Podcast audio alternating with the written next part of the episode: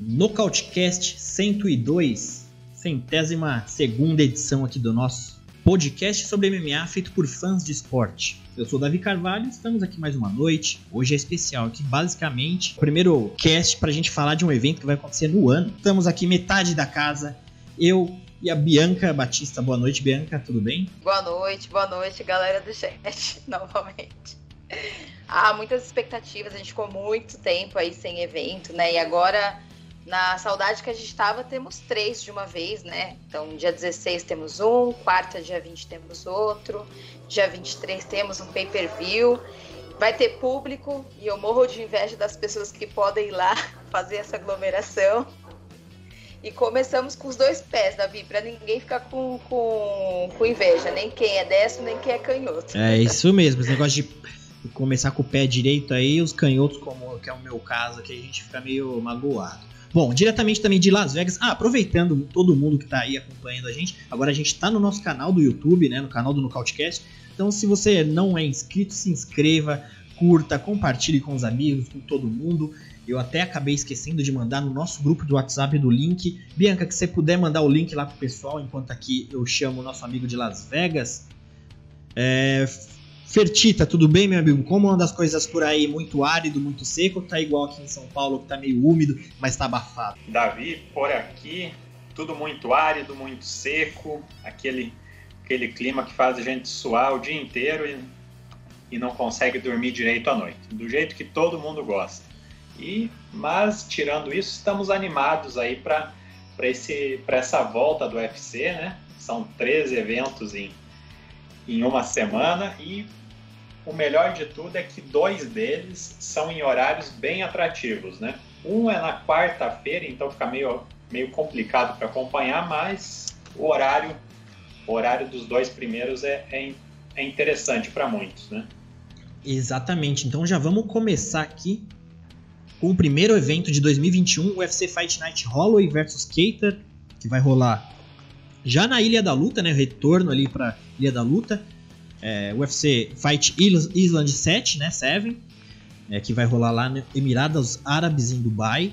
Um card bem bacana, a gente tava falando em off aqui, bem bacana, tem muito nome legal. É, Bianca, você acha que é um, que é um nome, um, um card interessante pra gente começar 2021?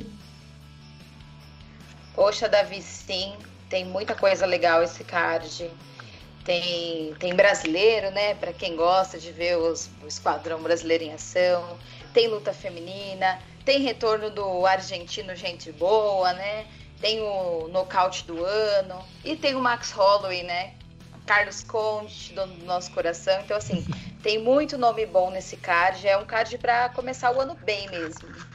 Boa, então vamos começar por ele já. É, começar aqui de baixo para cima. Eu peguei o preliminar. Aqui tem algumas lutas começando. A gente já tem também luta feminina Sara Moras e Vanessa Mello. O preliminar tá interessante, tem o, o, próprio Carlos Felipe Boi vai encarar o Justin Tafa nos pesos pesados, inclusive tem entrevista do Boi no nosso canal. Que Fertita é um card preliminar sem grandes nomes, pelo menos para nós brasileiros, tem dois brasileiros ali, que é a Vanessa Mello e o, e o Carlos Boi. É, mais de nomes assim grandes não, não temos, né? Tem talvez o Justin Tafa também, que é um cara conhecido nos pesos pesados, que vai carar o, o boi, mas é um, é um, preliminar mais, mais tímido, né, Ferti? Exato, Davi. Eu destaco duas lutas desse preliminar, que tem início às. De acordo com o canal Combate, aqui tem início às 14 horas, né, do horário de Brasília. Eu destaco a luta que fecha o preliminar entre Phil Howes e Nasurdin Imavov, que é uma luta que, embora não seja com atletas conhecidos, grandes, é, conhecidos do, do, do, grande público, né?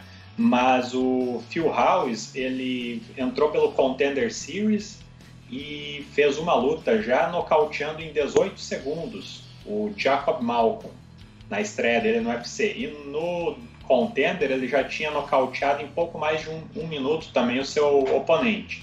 É um, é um lutador já com. não é prospecto, né? já tem 32 anos, mas ele sempre faz lutas empolgantes, tem a mão pesada e vai encarar um francês aqui, que é o Imavov, que também estreou muito bem no UFC. Estreou vencendo Jordan Williams, é, fez uma luta segura, venceu por decisão, mas é uma luta que vamos ver o que, que vai. O que, quem que vai levar melhor, se é a mão pesada do House ou, ou a, a luta mais estratégica do francês, né? Uma, um combate pelo peso médio entre dois atletas que podem sonham em entrar no ranking aí durante o ano e, e é uma luta que tem tudo para ser movimentada. Maravilha. E o, depois a, a luta mais para baixo, que sem ser das meninas, tem como tem entrevista do, do Carlos Boi aqui no Nocautecast que vocês vão conferir. Ele vai encarar o Justin Taff pelos pesos pesados. É uma luta bem interessante entre dois trocadores, né? Peso pesado geralmente é, é, a, a, maioria, até conversei isso com o Boi na entrevista, que tem muitos strikers vindo aí. Uma luta interessante, mas mais detalhes lá na entrevista com ele. Ô Bianca, essa luta tem uma, um outro brasileiro, a brasileira, na Vanessa Mello, que vai encarar a Sara Moras pelo peso galo feminino. Eu tava dando uma olhada nessa luta e a situação da Vanessa Mello é bem complicado porque desde que ela estreou no UFC ela não, não fez uma vitória, né? E eu acho que até essa adversária dela, a Sara Moras, também que é uma menina que sempre teve um nome que todo mundo esperando alguma coisa, mas ela nunca entregava lá grande coisa, tinha uma vitória ou outra. É bem na medida para brasileira tentar, não sei se ainda é tempo, né? Com três derrotas.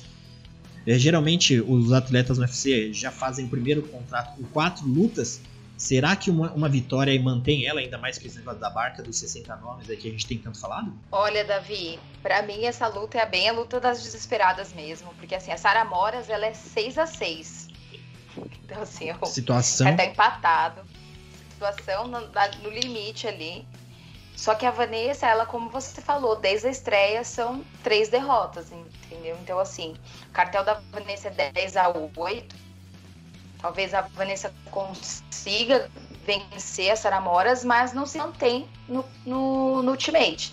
Torcemos para que sim, né? Para que seja uma vitória e seja o início de uma sequência de vitórias para ela. Mas não sei, como o Dana tá aí querendo cortar nomes, né? Talvez seja uma luta que possa até cortar as duas. Por que não, né? Dependendo de como essa luta acontecer. Sabe aquela luta assim, alguém vai ganhar, mas ninguém vai ganhar, sabe? Tipo essas coisas assim. Meio Dilma, né? E na outra.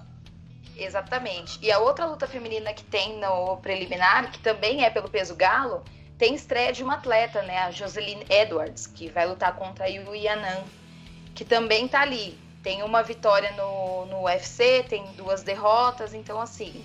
A estreia, tomara que a estreante vá bem na luta, né? Porque é sempre bom ver um sangue novo no peso galo, ainda mais no peso galo feminino. Mas também é uma luta pra gente ficar ali preocupado. Talvez a Yu Yanan tenha que que ficar atenta aí nessa luta. Maravilha. Bom, mandar um abraço aqui para todo mundo que está no, no, chat aqui com a gente, ao vivo. Pirate Peril, a Erika, o Vasconcelos também, o pessoal que são os nossos amigos lá do nosso grupo de WhatsApp do Nocautecast. Que se você quiser participar, siga a gente no Instagram e manda uma DM ali que eu adiciono a rapaziada, que é um grupo bem bacana, sem é, se bem que hoje em dia eu tava pensando, é, o WhatsApp já deu uma estabilizada, né? Os grupos já estão bem mais estáveis, assim, tá todo mundo já na intenção de só resenhar mesmo nos grupos. André G tá lá com a gente também, infelizmente o André G tentou participar com a gente, mas tava com problema na internet dele, mas ele tá ali no chat também. O André G mesmo no chat ali também já é uma adição bem grande pra gente pra, pra essa resenha acontecer. Certo, pessoal? Card principal desse. Oi. Eu queria só falar um pouquinho dessa luta que envolve o, o brasileiro Carlos Boi, né? Claro. Que é o nosso entrevistado da semana. É, é uma luta que pode ser bem interessante também, né? Um confronto entre dois pesos pesados que, que tem características bem diferentes, né? O Tafa aposta na mão pesada para liquidar a luta, né? E o Boi aposta no cardio, na movimentação dele no volume de golpes, assim como ele fez contra o Jorgen de Castro, né? Enquanto o, os dois têm em comum, inclusive, o confronto contra o Jorgen de Castro no cartel, né? Enquanto o, o atleta do Cabo Verde é, nocauteou Justin Tafa no primeiro round, o brasileiro conseguiu dominar ele em três rounds, né? Conseguiu usar essa movimentação, é, conseguiu, é, com base no, no, grande volume de golpes, né? Conseguiu fazer o, o Jorgen andar para trás durante os três rounds e conseguiu ter uma vitória boa, né? É, o Boi até agora ele deixou boa impressão nas duas nas duas performances dele, inclusive na estreia que ele perdeu para o Sergei Spivak, mas foi uma derrota por decisão majoritária contra um atleta que era ranqueado, né? E, e uma luta que foi bem equilibrada, né? Então eu acho que essa luta dele contra o Tafa tem potencial para ser uma luta animada. E espero que o, que o Boi, né, que, tá, que o, está de aniversário hoje, né, fazendo Exato. 26 anos, espero que ele consiga, é, particularmente torço para que ele consiga essa vitória aí, que o que seja o presente dele, né? A vitória seguido de um, um matchup que ele, que ele já pediu, né? Que ele falou na entrevista para você. Ele, ele deu o nome de quem ele quer enfrentar na, na, próxima luta e espero que ele, além de vencer, que ele consiga esse matchup na, na sequência. Os, os nossos, nossos ouvintes podem acompanhar na entrevista qual, qual é o adversário que ele quer encarar, né? Exatamente. Então, parabéns pro Boi. Feliz aniversário hoje, né? Aniversariando. Então que isso aí traga boas energias para essa luta aí. Certo, rapaziada? Vamos pro card principal. Ah, você falou do. do. Como chama o rapaz que eles lutaram em comum? O. Jorgen de Castro. Jorgen, Jorgen de Castro. Eu falei na entrevista do Boi que o Organ de Castro é português, mas na verdade ele é do Cabo Verde, né? Que também é colônia portuguesa, por isso que ele fala português. Depois teve uma resenha entre eles. Só uma correção aqui, lá da entrevista que você falou agora, eu lembrei. Eu, puta, é verdade, eu achei. Eu confundi, falei que ele era português, mas ele, assim como nós brasileiros, colônia portuguesa, falamos português. Bom, segue o jogo. Card principal, rapaziada. Tem umas, umas lutinhas bem bacanas aqui. É... Bianca, um, um, um destaque aí pra gente já começar? O que, você me diz? Joaquim Buckley e Alessio de Chirico, né? O nocaute do ano. Para mim, deram aí o Alessio de Chirico como cordeiro de sacrifício, né? Pro, pro Joaquim, para ser servir para continuar subindo. E eu acredito que aconteça isso mesmo, porque o de Chirico vem de três derrotas consecutivas, né? Então, e o Joaquim tá numa ascensão. Então, eu acredito que venha mais um nocaute devastador aí. É, e o, o, Joaquim Buckley, eu não sei ainda. Ele, pô, foi um baita nocaute do ano, né, de 2020. Foi destaque tanto todo mundo quanto nosso também no, nos últimos podcasts. Mas eu, ele ainda não, não sei, ainda não, não, não me convenceu. Não sei se eu sou muito crítico, mas realmente, o de Chirico tá numa situação aí no UFC, tá igual a brasileira. No UFC não ganhou uma luta ainda. Talvez a situação aqui do de Chirico é melhor que a da Carol. Que, porque na quarta luta, possível quarta luta do contrato dele, ele pode vencer um cara que tá com baita hype agora na, na no UFC, né? Então, vamos ver o que, que rola. É, depois temos aqui Santiago Ponzinibbio, o retorno de, do Ponzinibbio, né? Que já há tanto tempo, acho que tá desde 2018, né? Acho que dois anos parado. Era lesão, aí luta caía e puta falta de sorte. Isso, Foi 2000... até tirado do ranking por inatividade, né? Exato, é. E vai pegar o Li Jigliang também, lutador. E eu acho que os estilos dos dois se parece muito que são dois lutadores que, que andam pra frente o tempo todo buscando. E assim, o Ponzinibbio, ele até é um cara que vem do jiu-jitsu, mas gostou da luta em pé. E o Jigliang também, né? O chinês ali que gosta de porradaria. Fertita, baita luta essa aí, né? O que, você acha desse retorno do Ponzinibbio depois de tanto tempo aí pegar o Jigliang? Você acha que é uma boa ou tinha que pegar um cara num ritmo também proporcional, parecido? O que você acha? Achei uma boa luta, Davi. Tô ansioso pelo retorno dele, né? Ele que chegou a figurar no top 10 do ranking, vem de sete vitórias em sequência, batendo nomes como Mike Perry, Gunnar Nelson, Neil Magny. Aliás, nessa luta que foi realizada na Argentina, né, na terra dele, ele teve a melhor apresentação dele até hoje no UFC. E uma das melhores performances individuais de um lutador em pressão, 2018, na minha muita opinião. Muita pressão, né, aquela luta. É, nossa, ele foi muito bem. Foi foi preciso e abafou o jogo do Magni, né? E, mas isso já tem dois anos e dois meses, né? Foi a última luta dele, né? É, do outro lado, a gente tem o, o Li Jingliang, né? Que junto com o Song Yadong, do peso galo, a Yan Xiaonan e a campeã Eli Zhang são os principais representantes do mercado chinês, né? Que é importantíssimo pro, pro meu amigo Dana White, né? O, esse chinês ele não é um primor técnico, mas é um lutador bem divertido de se assistir. Ele venceu três das últimas cinco lutas dele.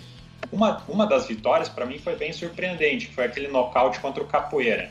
Mas na última luta ele mostrou que não está preparado para entrar no ranking. Ele foi facilmente dominado pelo Neil Magny em três rounds. E na derrota anterior dele, ele também tinha sido dominado no chão pelo Jake Matthews, né, pelo eterno prospecto. E, aliás, é, eu acho que uma, uma das boas estratégias para o Ponzinibbio traçar nessa luta é levar a luta para o chão. Ele é, eu acho que ele é melhor que o chinês em pé, mas para fazer valer aquela máxima né, de que é melhor correr o mínimo possível de riscos, eu não me surpreenderia se ele levasse essa luta para o lugar onde o chinês é mais fraco. Né? O chinês de costas para o chão não, não conseguiu fazer muita coisa nas, nas performances dele até hoje. Em condições normais, eu acho que o Ponzinibbio seria, seria bem favorito, mas depois de tanto tempo afastado, né, não, a gente não sabe o quanto aquela famosa ferrugem do octógono afetou ele, né? Acho uma luta de difícil prognóstico hoje em dia. Falta de ritmo é complicado, né? E é o que a Érica e o Vasconcelos estão falando aqui no chat. A Érica tá falando, ó, Santiago Ponzinibbio versus Gigliang. É, não sei se é uma boa luta para, para ele que está voltando. E o Vasconcelos falando, é, Ponzinibbio tem uma luta bem difícil. Realmente. E o, o Fertita, esse chinês aí que fez no começo, quando ele entrou, você fez um baita barulho, né? E pensando, você falou os nomes aí atuais, né? Chineses, representantes chineses. Na sua época de UFC ali, que você era parça do Dana White, vocês não pensavam em explorar mais essa área? Porque, pô, tem tanta tradição de artes marciais, né? Aquela época tinha o quê? Tinha Takanori Gomi, tinha bem pouca assim, opção da, da China, né? Takieda Mizukaki, ah, tem aquele o, o, o, o, zumbi coreano ainda não, não, zumbi coreano não, da China. Mas enfim, vocês não pensavam nesse mercado nessa época? Davi, a gente até tentava explorar esse mercado aí, só que o único atleta torcendo, torcendo assim aquele para ver se conseguia tirar um caldo de lá, o único atleta de, de mínima qualidade que a gente conseguiu foi o Kung Lee, né, vietnamita, que era daquele, daqueles lados lá. Fora isso, a gente não nenhum nenhum lutador de lá deu deu aquele ânimo na gente contratar e e para ele conseguir fazer um papel que fosse no mínimo decente frente aos demais lutadores que a gente já tinha. É, eu Foi falei do Kung Lee mesmo. Eu falei do, do zumbi coreano, mas até o Takanori Gomi nem é chinês também, ele é japonês, né? Eu não consegui nem lembrar. Realmente, só Kung Lee. Kung Lee, é, o Kung Lee era um bom representante no Nintendo, porque ele é, foi até ator de, de, de cinema, de filme de, de artes marciais, né? Um bom, é foi um bom representante. Exato. É, bom, é isso aí. Seguindo aqui, Carlos Condit versus Matt Brown, categoria meio médio. É uma luta bem interessante, assim, principalmente se a gente estava falando de momento, né, de tempo parado, que foi o, o, a situação do Santiago Ponzinibbio, a gente também tem um momento aqui que é o próprio Carlos Condit, que é um cara veteranaço das antigas. É, ele foi campeão interino do UFC, né? É, foi campeão também do Strike Force, se não me engano. E, e tava num momento também vindo de tantas lesões no UFC, parado um tempão. E a última luta que ele fez, que ele, que ele vem de vitória, quem foi no UFC? Você lembra, ô Fertita, a última vitória do, do Carlos Condit no, no UFC? Ele venceu essa última luta, que foi, foi contra passado. o. Isso, ah, o Kurt Magui. Isso. É o... Então. Kurt Magui. Exatamente, tava vindo numa sequência de cinco derrotas e agora venceu o Magui. Foi uma luta bacana também. A gente viu um Condit ali com um resquício do que a gente já gostava de ver. E vai chutando, chutando é, se movimentando. Vai pegar agora um cara que, pelo menos proporcionalmente, aí, de ritmo, de tempo de, de octógono, parecido que é o Matt Brown, que também é um cara. Se tiver numa noite inspirado, o cara é um assassino, né? Bianca, uma bela luta, né? Uma, uma é a luta, segunda luta mais importante do evento, né? Depois da luta principal. É, com relação a nomes no papel, é uma baita luta, mas a gente meio que fica na expectativa para ver o que, que vai acontecer, né? É, é, devido ao ritmo dos dois. Matt Brown também, assim, ele não tem demonstrado é, é diminu diminuir o ritmo é, tão claro como o Condit, mas também é um cara que a gente já tá meio com uma luz amarela ali esperando o momento dele já demonstrar isso, né, Bianca? Ah, sim, Davi, eu adorei esse casamento de luta, porque. É o momento assim que os dois estão, sabe? Então assim, um vem de muitas derrotas, o outro tá nesse ritmo de ganha, perde e tal, e a idade é parecida. Então assim, eu gostei muito desse casamento de lutas. Confesso que tenho preferência que o Carlos Conde ganhe essa luta, então tô aqui, ó, Conde, dê uns golpes ali na linha de cintura do Matt Brown que você vai conseguir ganhar essa luta. Mas eu gostei bastante do casamento dessa luta. Eu acho que quando a gente tem uns lutadores que já estão mais velhos, assim, que já tem uma, uma quilometragem rodada aí, os casamentos de luta tem que ser assim, entendeu? Com um pessoal que seja experiente. Proporcional, também, né? Pra não ficar servindo de escada, sabe? Pra, pra galera que tá chegando. Gostei muito. É, eu, eu, também acho, também acho. É, Fertita, gosta desse casamento? Ah, deixa eu só pegar aqui. O, o Vasconcelos me. É, é concordou comigo, né? Que realmente Condit foi interino do UFC e também campeão do Strike Force. Pra você ver das antigas o Condit, né? Strike Force já faz um bom tempinho aí. Eu e o Vasconcelos entregando a idade aqui quando a gente comenta a Strike Force. Gostou desse casamento, Sertita? Gostei, Davi. É um duelo na medida aí para ambos nessa categoria aí, né? Dos meio aposentados, perdão, dos meio médios, né? é um duelo muito muito, assim, muito, o matchmaker foi muito feliz, né, na escolha desse, dessa luta. É, a, a, gente pode até questionar o fato dela estar tá, tá colocada como co-main event, né, afinal Sim. ambos vêm de fase ruim, é uma luta que pode encerrar com um anúncio de aposentadoria, pode ser que um deles apareça na, na famosa barca do Tio Dana, né? Ou até os dois. Sim. E fazendo um rápido levantamento aqui, juntando as últimas 20 lutas envolvendo os dois, são apenas 6 vitórias e 14 derrotas. Mas ainda assim eu confesso que eu estou empolgado para assistir, né? E porque a gente pode focar pelo lado positivo também, né? O Conte vem de vitória, como a gente já falou. O Matt Brown venceu duas das últimas três lutas e, e venceu elas por nocaute. E quando ambos estavam no auge, né, eles eram dois porradeiros bem empolgantes de se assistir. Como o, o Vasconcelos falou aí no chat, né? É, eles sempre estavam envolvidos em boas lutas, figuravam no topo da, é, figuraram né, no topo da categoria por muito tempo. O, o Matt Brown chegou a disputar um title eliminator contra o Lawler para de, determinar quem enfrentaria o Johnny Hendricks na época. E como o Vasconcelos falou aí, o Condit foi campeão do WSC, campeão interino do UFC, vencendo o Nick Diaz e bateu na trave quando tentou disputar o cinturão linear, né? Tanto contra o St. Pierre quanto contra o Lawler, né? É, acho que não tinha como esses dois se aposentarem antes de, antes de ter um duelo entre eles, né? Você olha o cartel deles e se surpreende pelo fato de nunca terem se enfrentado antes, né? É, o matchmaker mandou bem nessa aí. Eu sei que eles não têm pretensão alguma né, na categoria, mas essa luta tem potencial para ser bem animada e eu queria saber aí de vocês dois e da galera do chat se vocês acham que no final dessa luta alguém vai deixar as luvas no octógono ou o tio Dana vai colocar algum deles na barca ou nada disso? Você acha, Bia? Olha, eu sei que eu comecei a rir aqui, ó, porque o André G colocou. eu também. Peso meio aposentado essa Eu também, eu fico dando risada porque Poxa. eu li o comentário do André G. Poxa, André G, a gente tá tentando. eu acho que sim, viu, Fertita? Eu até gostaria, talvez, lá, se o Conde te deixasse as luvas lá. Porque a gente não fica naquela apreensão, sabe? Putz, qual que vai ser o próximo casamento? Será que vai ser bom? Será que vai ser na medida? Será que o pessoal vai pensar na situação do Conde? Então eu acredito que sim. Espero que ele peça isso, porque é muito triste quando a gente vê demitido, sabe?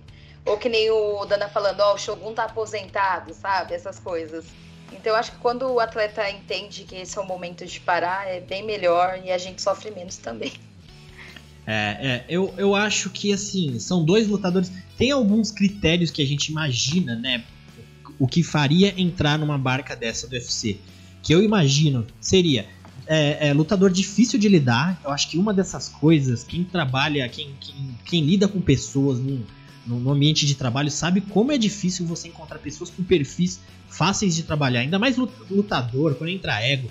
Então, assim, é, dificuldade de trabalhar, aquele lutador que não aceita a luta, que não, não, não, não, quer pegar nada em cima da hora, ainda mais passando nesse momento de, de pandemia que você passou, que todo mundo tá passando, né? Precisou contar com algumas, né? É, é, é proatividades, né? De, da, do, das, da, dos, dos atletas. dos atletas, né? Mas os funcionários, né? É, altos salários, né? Também você tem que dar. Eles, não tô falando que tem. Quem sou eu ficar defendendo patrão aqui, né? Mas eu tô só tentando pensar como UFC. Altos salários, né? Então, o Condit é um cara que já ganhava, eu lembro de salários dele de 150 mil, 200 mil dólares, que já é um salário diferenciado, não é qualquer um que ganha 150 mil hoje. É, Matt Brown também não aposto, não, não acredito que ganha muito pouco aí, não. Deve ser, sei lá, 80, 100 mil, não sei, mas algo assim.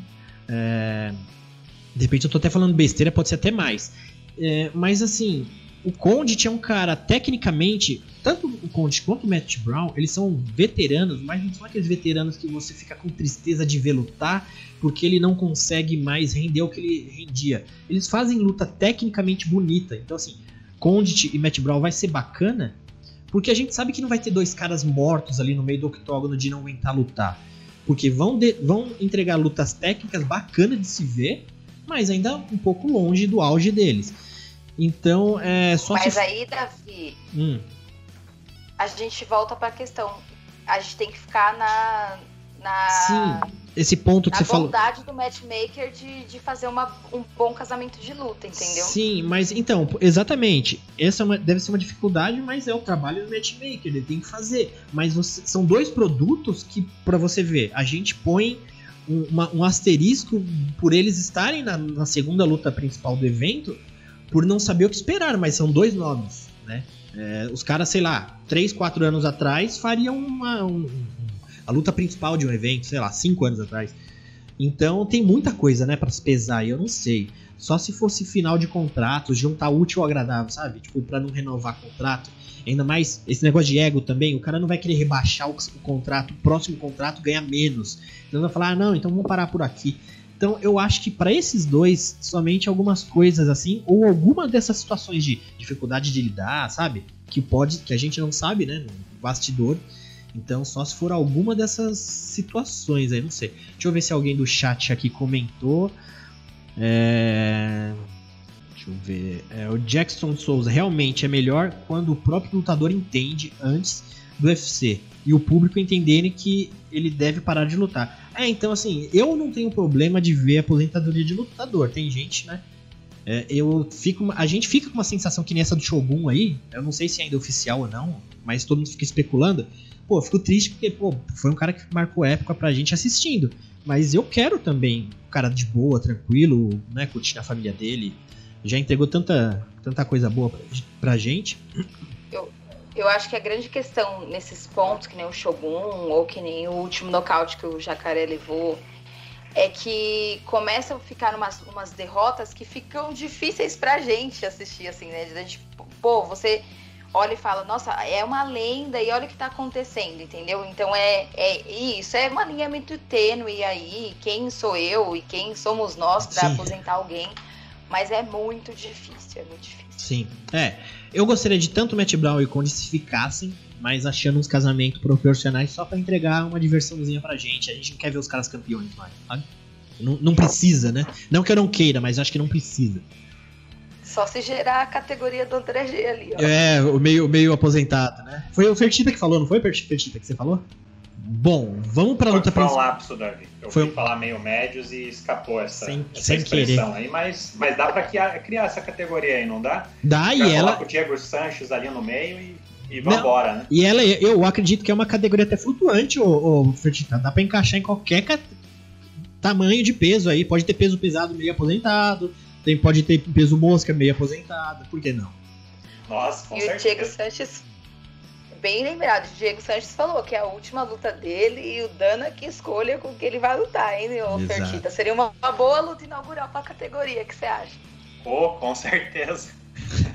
Tomara que o matchmaker tenha, pense com bastante carinho né, na despedida do Diego Sanches, né? Não coloque ele contra um, alguém que, que não dê luta, né? Espero que, que coloquem ele com alguém compatível, né? Bom, bom, pessoal, vamos aqui, luta principal, peso pena, Max Holloway versus Kelvin Cater, Holloway número 1 da categoria, Cater número 6, baita luta também, é, Holloway ex-campeão que a gente conhece aí, que gosta de ver lutar, volume incansável na luta ali, sou fã do Holloway, principalmente quando ele chama ali pra porrada nos 10 segundos finais do round, vai pegar um rapaz que está chegando, chegou já com hype, entregando ótimas lutas, aí foi parado, depois voltou, depois foi parado, perdeu pro Renato Moicano, depois perdeu pro Zabit Magomed Sharipov. Quando ele perdeu pro Moicano, é quando o Moicano também tava no top ali do, da, da, do, das performances dele, tava também num ritmo muito bom.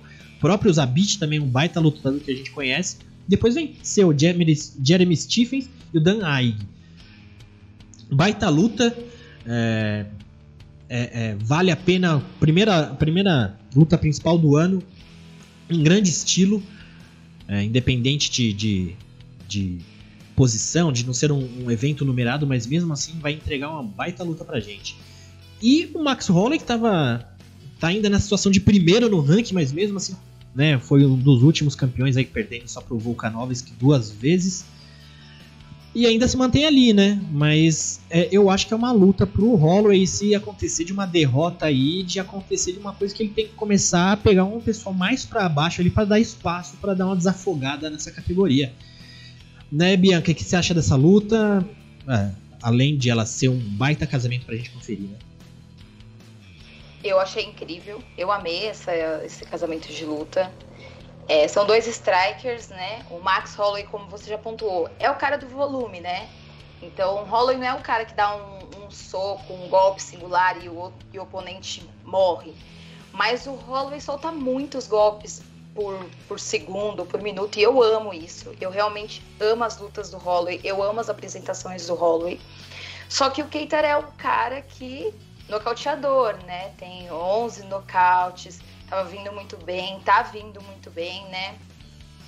Tá vindo de vitória. Foi uma vitória muito boa, uma decisão unânime, né? A última luta. Foi um nocaute muito bonito sobre o Wood Stephens também.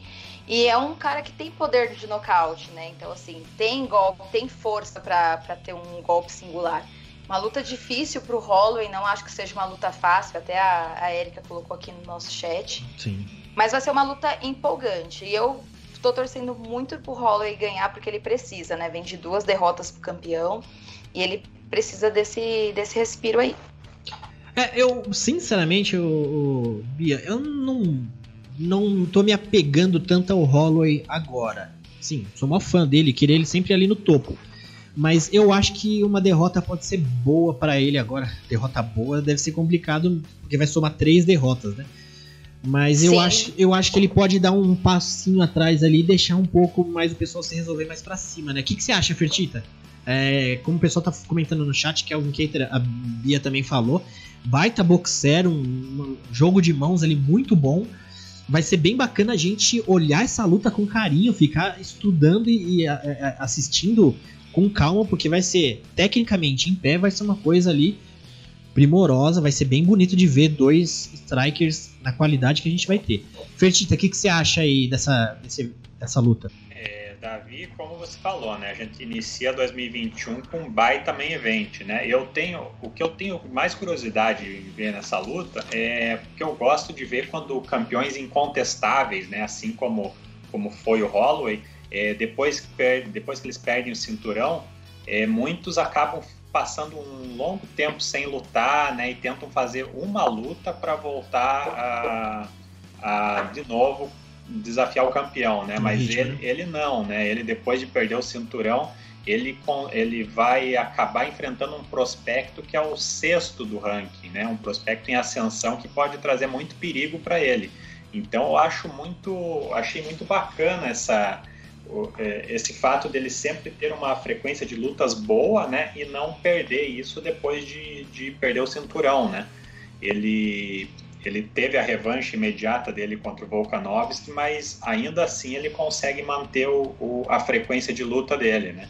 Ele, ele que já entrou na discussão de melhor pena de todos os tempos, né? defendeu o cinturão três vezes, nocauteou duas vezes José Aldo, venceu Anthony Pettis, Frank Edgar, Brian Ortega e outros nomes importantes né, na categoria, Jeremy Stephens, André Fili, Cub Swenson, Ricardo Lamas, e até naquela luta estranha contra o Charles do Bronx, né? Ele, que consta a vitória para ele, né? Mas uhum. ele não tem culpa nenhuma do que aconteceu com o do Bronx. Mas é, e, e, ele fez o que eu sou fã dele porque ele fez o que poucos campeões conseguem, né? Ele, ele defendeu o cinturão contra o Ortega, passou o carro no Ortega lá, depois ele subiu para desafiar o Poirier e perdeu e retornou para defender o cinturão contra o Edgar, né? Tudo isso em, ali em sete meses ali, né? Sim. Ele subiu sendo campeão de uma categoria e não travou, é, subiu, voltou e não travou, né? A categoria. Então, então eu gostei da dinâmica que ele deu para a categoria quando ele era campeão, né? Torço muito por ele mas ele tem uma encrenca, né? O, o já enfrentou também grandes nomes na categoria e está em ascensão, né? Como você falou, ele perdeu pro, pro Moicano, perdeu pro Zabit, mas ele já mostrou ter a mão pesada, né? Nocauteou o Chris Fishgold e três bons valores, né? O Ricardo Lamas, o Shane Burgos e o Stevens, né? E ele sabe ser estratégico quando, quando precisa, né? Na, na última apresentação dele, que foi a primeira vez que ele fez cinco rounds no UFC, ele controlou o Dan Ig e venceu sem sustos, né? Conseguiu é, controlar round a round ali e, e também ele teve uma boa apresentação quando perdeu para o Zabit. Perdeu em três rounds, mas ele, ele foi frustrado em pé, né? Mas ele, mas ele acabou ele acabou bem aquela luta. Ele a gente é aquele tipo de luta que a gente via que se tivesse mais mais um, dois rounds ali, né? Se fosse uma. Porque foi aquele main event de três rounds, né? Se fosse cinco rounds como um main event normal, acho que podia azedar o caldo ali para o Zabit, né? E, mas nessa luta, para ele vencer as mãos rápidas e o jogo de muito volume que o Holloway apresenta, ele vai ter que mostrar a evolução na trocação, né? Que foi o, o, a maneira que ele perdeu as lutas dele no UFC, né? Essa Sim. luta tem grande chance de se desenrolar 100% em pé e também ser decidida somente após 25 minutos, né? só nas papeletas. Então ele vai precisar mostrar evolução na trocação, senão ele, ele vai acabar sendo engolido pelo, pelo Blessed. Boa.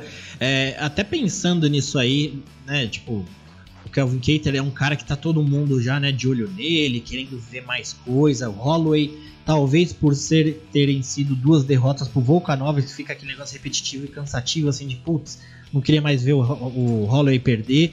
Mas se a gente pegar aqui de casamento, como bem o Fertita falou, as dificuldades que cada um teve foram bem diferentes, né? Desde que o Holloway venceu ali o José Aldo, é, venceu, puta, a sequência de vitórias do Holloway até ali já estava meio absurda. Venceu o Aldo. Depois teve aquelas lutas canceladas do Frank Edgar, Khabib e Ortega, mas tava se preparando para essa rapaziada aí. Venceu Ortega do jeito que venceu. Depois teve Poirier, depois Frank Edgar de novo e Volkanovski. Mas se a gente pegar a sequência do Kelvin Cater, já é uma coisa assim. Tem grandes nomes? Tem. Mas nesses últimos, pelo menos nas últimas cinco lutas, aí tem o Fish Gold como o Fertita falou. Depois tem Ricardo Lamas, que já é um cara que, assim, é um baita nome, um baita striker, ótimo lutador, mas já no momento que não vive mais aquele Ricardo Lamas que a gente conhecia, né? Depois tem o Zabit, como falaram, como o Lourenço falou. É, depois Jeremy Stephens, que é quase um caso do Ricardo Lamas também, ali, dois veteranos. Jeremy, Jeremy Stephens também é um cara da, das antigas. Ele para mim ele me lembra muito Rob Lawler, sabe? Eu acho que ainda a gente é, daqui uns dois anos vai ver o Jeremy Stephens lutando ainda no UFC, ainda sendo campeão, sabe? O cara que não, não, não acaba nunca. Mas ele não tá já numa fase mais e o Dan Ige, que é um lutador muito bom, pelo menos esse sim, é tava vindo uma sequência de vitórias ali Acho que desde 2018 que ele não tinha. É, desde 2018 que ele não, não sabia o que era perder, perdeu só pro Keita nessa luta. Então, assim, colocando na balança, se a gente colocasse a dificuldade de cada um teve até chegar aqui, do Holloway foi uma coisa bem mais difícil, assim. O, o cartel do Holloway, tipo, mesmo as derrotas que ele tem, é uma coisa de deixar todo mundo de, de inveja. Qualquer lutador queria ter um, um cartel desse. Mas também, não só a experiência, mas o momento de cada um também diz muito, né? E eu acho que o, o Cater tá numa, num momento melhor. Deixa eu pegar comentário do pessoal do chat aqui. É... Hoje a gente tá com um delayzinho no chat, então o pessoal tá falando de umas coisas que a gente já tava comentando. Vou tentar pegar, não tá tão é, é, tempo real aqui. É... Eu esperava mais o Cater contra o Dan e acho que o Holloway vence, o Jackson Souza falou, né? É, o André G falando aqui que é uma luta incrível, está bem ansioso para ela. O Jackson Souza falou aqui: se o Holloway perder, será que ele toma a decisão de subir para o peso leve? Cara, eu acho que o Holloway, quando subiu contra o Poirier, se não me engano, ele viu ali que a pegada não é. Ele ia subir contra o Khabib, né? Mas não rolou a luta. Depois a Erika tá falando, mais uma luta do Volkanovski e o Holloway agora não dá. É, então, cansou, né, Erika? Chega uma hora que. É que nem estão falando. É, a gente vai falar de McGregor e Poirier mais pra frente, mas estão falando assim. Poirier vencer vai ter a trilogia. Chato, né? Chato. É, a Erika tá falando, eu não acho uma boa ideia nos leves. Apanhou muito Poirier da última vez que lutou por lá. É, então. Vasconcelos, o Aldo é o melhor peso-pena de todos os tempos, definitivamente. Ah, eu também. Também. É, e nessas horas a gente vê, né, a grandiosidade dos lutadores, tanto do Aldo, Anderson Silva, John Jones, Sam Pierre. É tão difícil tentar repetir o que os caras fazem, né? E o, o Holloway, todo mundo já tava com aquele puta, vai ser. Esse é o maior peso pena dos todos os tempos. Aí o cara não consegue segurar o ritmo e a gente vê o que, que o José Aldo fez de incrível, né? É, André G. Holloway ainda é um, muito novo. Acredito que vai engrossar o caldo para geral nessa categoria. É, então, André G. Quando eu falei que não seria tão difícil pro Holloway perder agora, eu, eu acabei não falando, mas eu tava pensando nisso na idade. Ele tá com acho que 29 anos, né? O Keita tá com 32. O Holloway é muito novo ainda. Ainda tem uns 2 ou 3 anos aí de lutar em alto nível. O pessoal da categoria tá ferrado se o Holloway perder e ter que pegar um pessoal mais para baixo. A Erika falou. Essa categoria é muito boa, né, Davi? O Aldo um, é o maior pena de todos os tempos, daí vem o Holloway e nocauteia ele duas vezes. E o pessoal já começa a falar que o Holloway é o maior, maior pena de todos os tempos, daí vem o Volkanovski que ganha, dele, ganha do Aldo e ganha dele duas vezes. Né? Exato. Né? Então, e agora o Holloway, para voltar para o jogo, ele precisa vencer o Keiter e ainda torcer para o Ortega vencer o Volkanovski, né? Sim.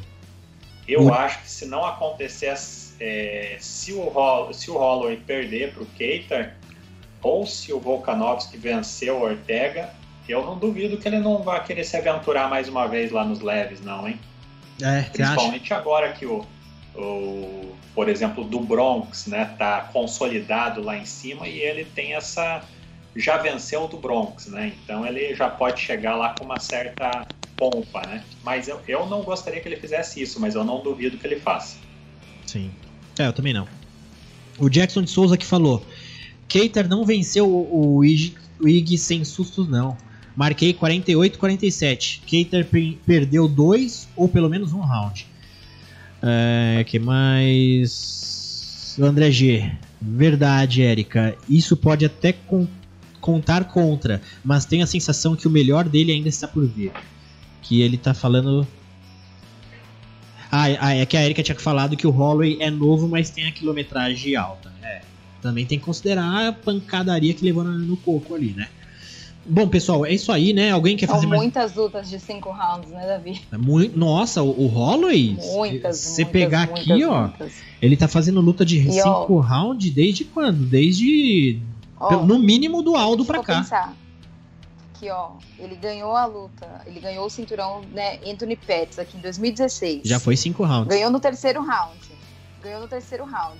Nenhuma luta dele acabou no primeiro round. Todas são terceiro, quarto ou quinto, entendeu? Então, assim, é muito tempo é de. É muita pancada na É cabeça. muito tempo dentro do octógono. É... E é um cara que nunca foi nocauteado também, né? É uma coisa que a gente tem que levar em consideração também aí, pensar. São grandes duelos, muito tempo e muita qualidade. Sim. Eu gosto do Robin. Nossa, sensacional. Eu tava até pensando que a estreia dele no UFC foi contra o McGregor, foi? Deixa eu pegar aqui. A estreia. Eu acho que foi, ele tava bem comecinho. Ah, não, não, não foi não. Foi no. Ah, não, foi bem antes. Foi três Nossa, lutas a atrás. A estreia dele. Foi em 2012. Foi com Poirier. Ah, é, dois, é. Não, até menos. Foi contra o Poirier. 2000, 2012 ele foi finalizado no, pelo Poirier. Não, e, pô, e hoje o cara tá com 29 anos, 2012, tá com 21, 22. Bizarro.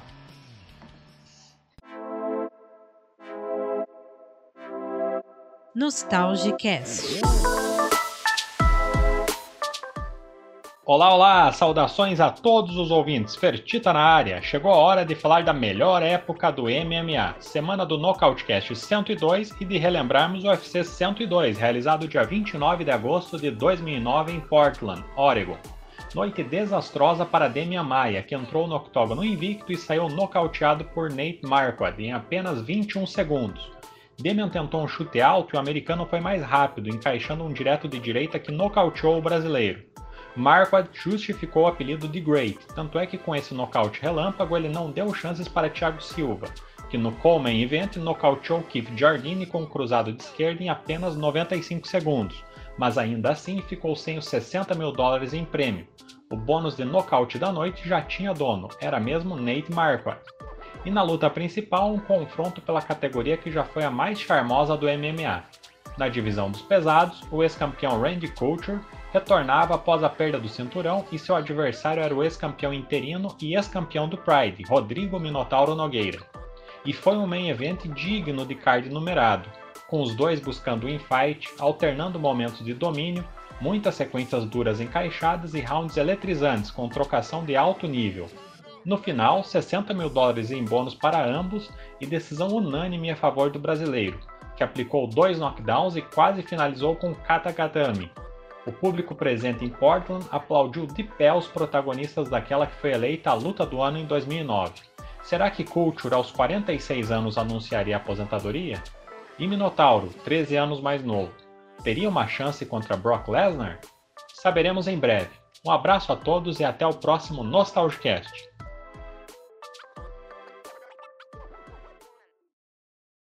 Pessoal, e hoje estamos aqui com uma presença muito especial, atleta peso pesado do UFC. É, já tá vindo uma. Ele estreou recentemente no UFC com uma derrota, a gente vai falar sobre isso. Depois tá vindo com uma grande vitória e agora tá fazendo a terceira luta do UFC, mas já era para ter estreado já há um tempo e a gente também vai comentar desses detalhes. Carlos Felipe, como, como conhecemos aqui no Brasil, Carlos Boi Carlos Boi, muito obrigado. Eu sei que você está na correria, está aí no aeroporto, mas muito obrigado por ceder um espacinho seu aí da sua agenda, do, do momento que você está na correria, pra, viajando para estar com a gente no Nocautecast. E aí, Davi? E aí, galera? Tudo tranquilo? E aí, como tá na correria, a gente era pra gente ter acontecido já esse cast, aí na tanta correria e, e não deu. Hoje estamos aqui, você tá aí no aeroporto, aqui em São Paulo do meu lado, né? Como que, tá, como que é isso? É, a gente saiu de Salvador, chegou aqui no aeroporto de São Paulo, aí vamos ficar até uma hora da manhã esperando o voo para Dubai. Aí estamos aqui deitada, a equipe toda. Ó, oh, rapaziada aí, na correria. Bom, então, é, é, dia 16 agora você tem luta marcada no UFC Ilha da Luta, número 7. É, é, o mesmo, é o card ali do Max Holloway do Kelvin Cater, né? Que você vai encarar o Justin Tafa, que tá 4-1 no, no cartel dele, nos pesos pesados profissional, né? E como que é isso? Como que foi receber a notícia aí de, de já é, para partir para a Ilha da Luta e, e como que foi conhecer o adversário? Como que foi isso? É, eu soube, né, já que eu ia lutar com ele no mesmo dia que eu, que eu fiz a luta com o Jorgan. Tipo, acabou a luta, eu fiz as, a coletiva de imprensa, dei umas entrevistas e cheguei no hotel, fui para o café da manhã. E como minha luta foi o Coming né, naquela ocasião, teve só mais uma luta e depois a galera toda já foi pro hotel também. Aí quando eu tava na, no café da manhã, o Mickey, que é o matchmaker da minha categoria, tava lá também, ele já me chegou falando, você tá afim de lutar o quanto antes? Eu falei, claro, sempre pronto. É, deixa eu só ver minha perna, né? Que eu tomei uns 12 chutes fortes na perna, aí eu, o UFC me deu uma suspensãozinha médica ali. Faço, chega lá, faça a ressonância, estando tudo ok, a gente já vai adiantar, é, já tem um nome para você. Aí eu perguntei quem era, ele falou que era o Justin Staffa e, e já aceitei na hora, nem procurei muito, né, saber é, como era o estilo e tal, até porque a gente tem essa filosofia de não recusar a luta, a gente tá pronto para tudo.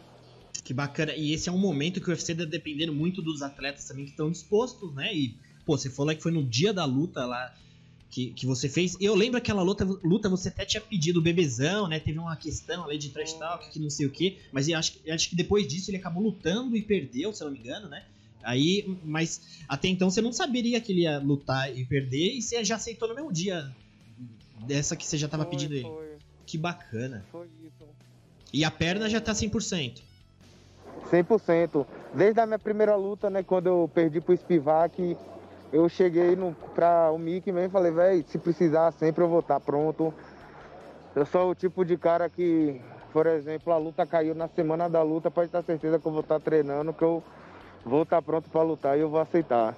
Caramba, e o UFC gosta disso, né? De cara, de, de lutador que fica. que tá disposto ali salvar evento e se meter no meio do card que for preciso, né?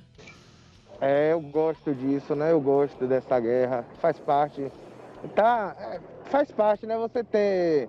O cara que é lutador, ele tá. Tem que estar tá pronto para isso. Você não tem que estar tá escolhendo muita data nem nada. Ele tem que estar tá pronto para qualquer ocasião. Você chegou então, esse camp para essa luta do dia 16 agora, você fez na sua academia, que é a Life MMA, você fez todo o camp lá na, em Feira de Santana mesmo, onde que é a academia? Isso, eu faço, geralmente eu faço o camp em, em dois lugares, né? É, na Life, que é minha sede, que é onde estamos head coach e tal. E a parte de grappling eu faço no Galpão da Luta, que fica em Salvador. Eu vou lá duas, três vezes na semana. Tipo, de bate e volta mesmo, eu vou só para treinar e volto. Então, é, minha parte mais de trocação e tudo é na life. E a parte de grappling é no galpão da luta. Bacana. E você. É, é, quem que, é, que, faz a sua preparação lá na live? É, você tem treinador de grappling e de, de luta de strike? Como que funciona o seu, treinamento lá? Sim, sim. É, eu tenho um treinador de strike, né? Que é o mesmo do head coach. É, tem um preparador físico, meu nutricionista, que curiosamente são as mesmas pessoas o cara faz tudo. Ele tem formação em educação física, tem formação em nutrição. Maravilha, então você estava falando ali do, do, que o seu treinador de, de, preparador físico e nutrição é o mesmo, né? Que ele tem especialidade para as duas coisas. Isso, e meio que ajuda, né? Porque querendo ou não, é, um puxa pro lado do outro, tem que estar em, é, em sinergia.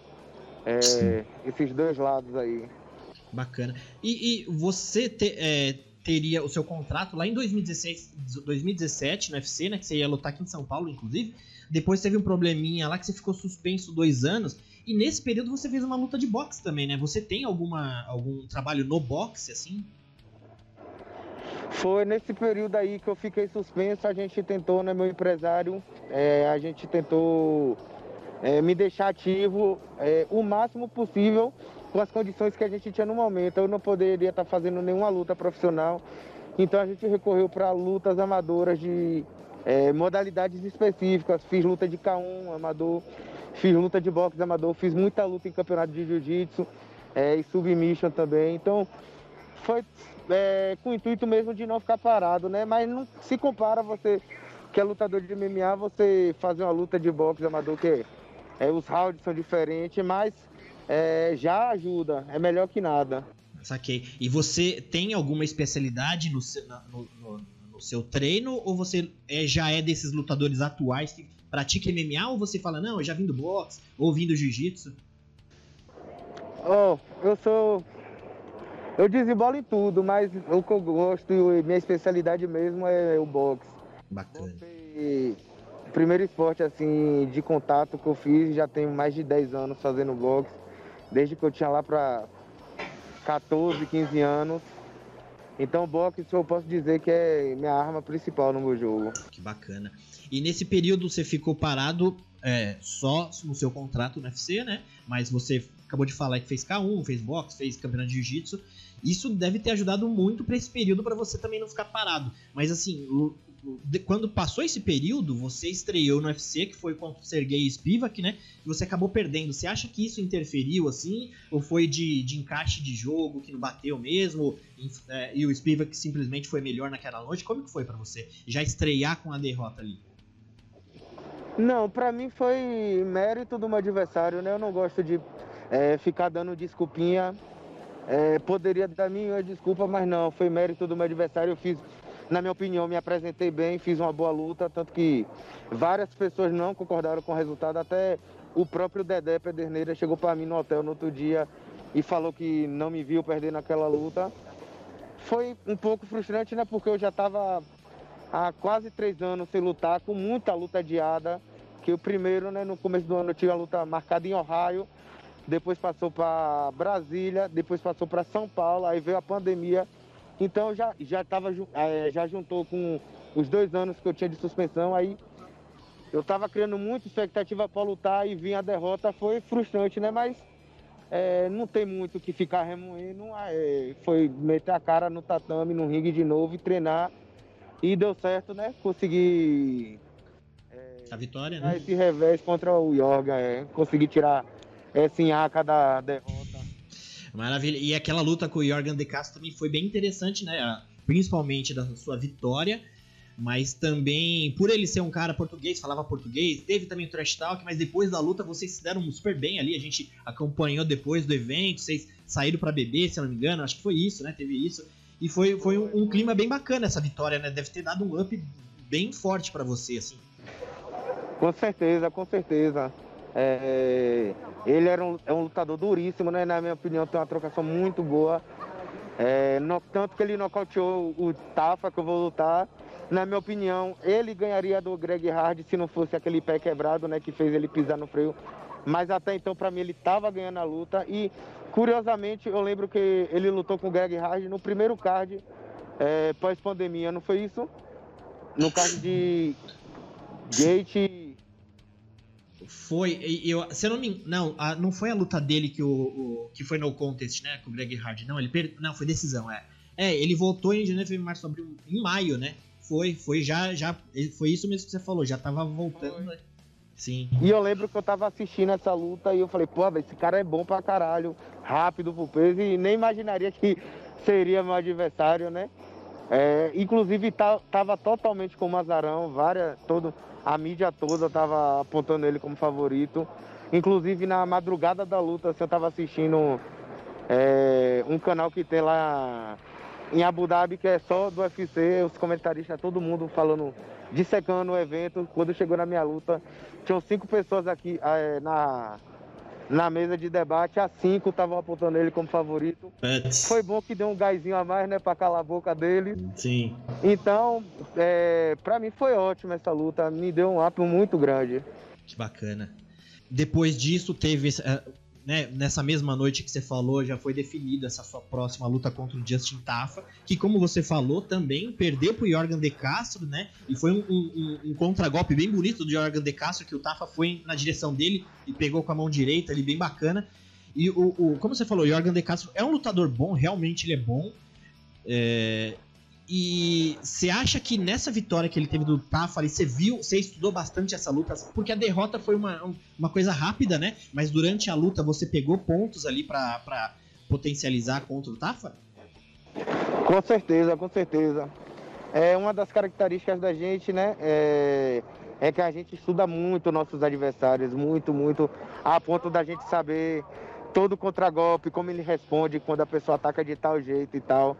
E eu acho que essa foi uma das chaves para minha vitória contra o Yorga também. A gente disseca muito o jogo dos adversários, não é só aceitar a luta, assistir dois videozinhos e achar que estudou o adversário, não. A gente estuda, rever vídeo, tanto que a gente vê no avião vendo as lutas dele de uhum. novo. A gente tem luta até da estreia dele no XFC e tudo. Claro que não é parâmetro, porque já tem um tempo, né?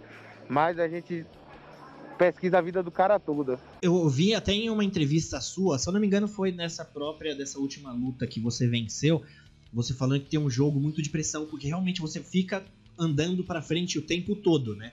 E isso é uma coisa no, na categoria dos pesados, é uma coisa até meio rara, né? Porque pesado já é uma luta mais contida ali, que os caras dependem muito do golpe potente, né? Então perde um pouco da agilidade, mas você tem esse um pouco de diferencial da velocidade, né? Isso é uma coisa que você trabalha como uma qualidade que você quer evoluir com relação à velocidade e intensidade de treino? É, é alguma coisa que você busca um diferencial nesse ponto, nesse sentido?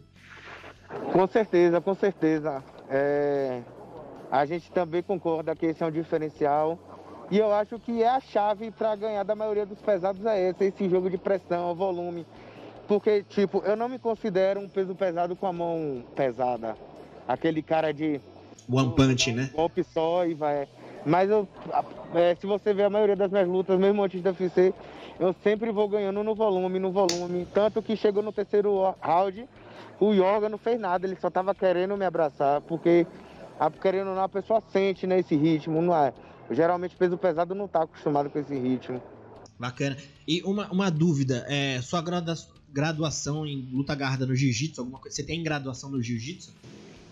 Tenho, sou faixa azul, sou faixa azul. Bacana. E é uma coisa também que você se preocupa nessa questão dos pesados, porque assim, um diferencial também dos pesados, a gente não vê tanto luta agarrada, né? Mas é, até pelo porte dos lutadores, quando cai, é um, uma dificuldade de ter que levantar, né? Então é uma coisa é... que você já se prepara nesse sentido, é mais para se preparar para levantar mesmo? Sim, sim, tô treinando muito. tô treinando tanto que até minha outra orelha estourou nesse Eu tô vendo aí. A gente fez a drenagem na estante. Quando eu te pedi 10 minutos, foi justamente para dar para dar uma drenada aqui no aeroporto antes de passar pela imigração, que eles iam barrar a seringa.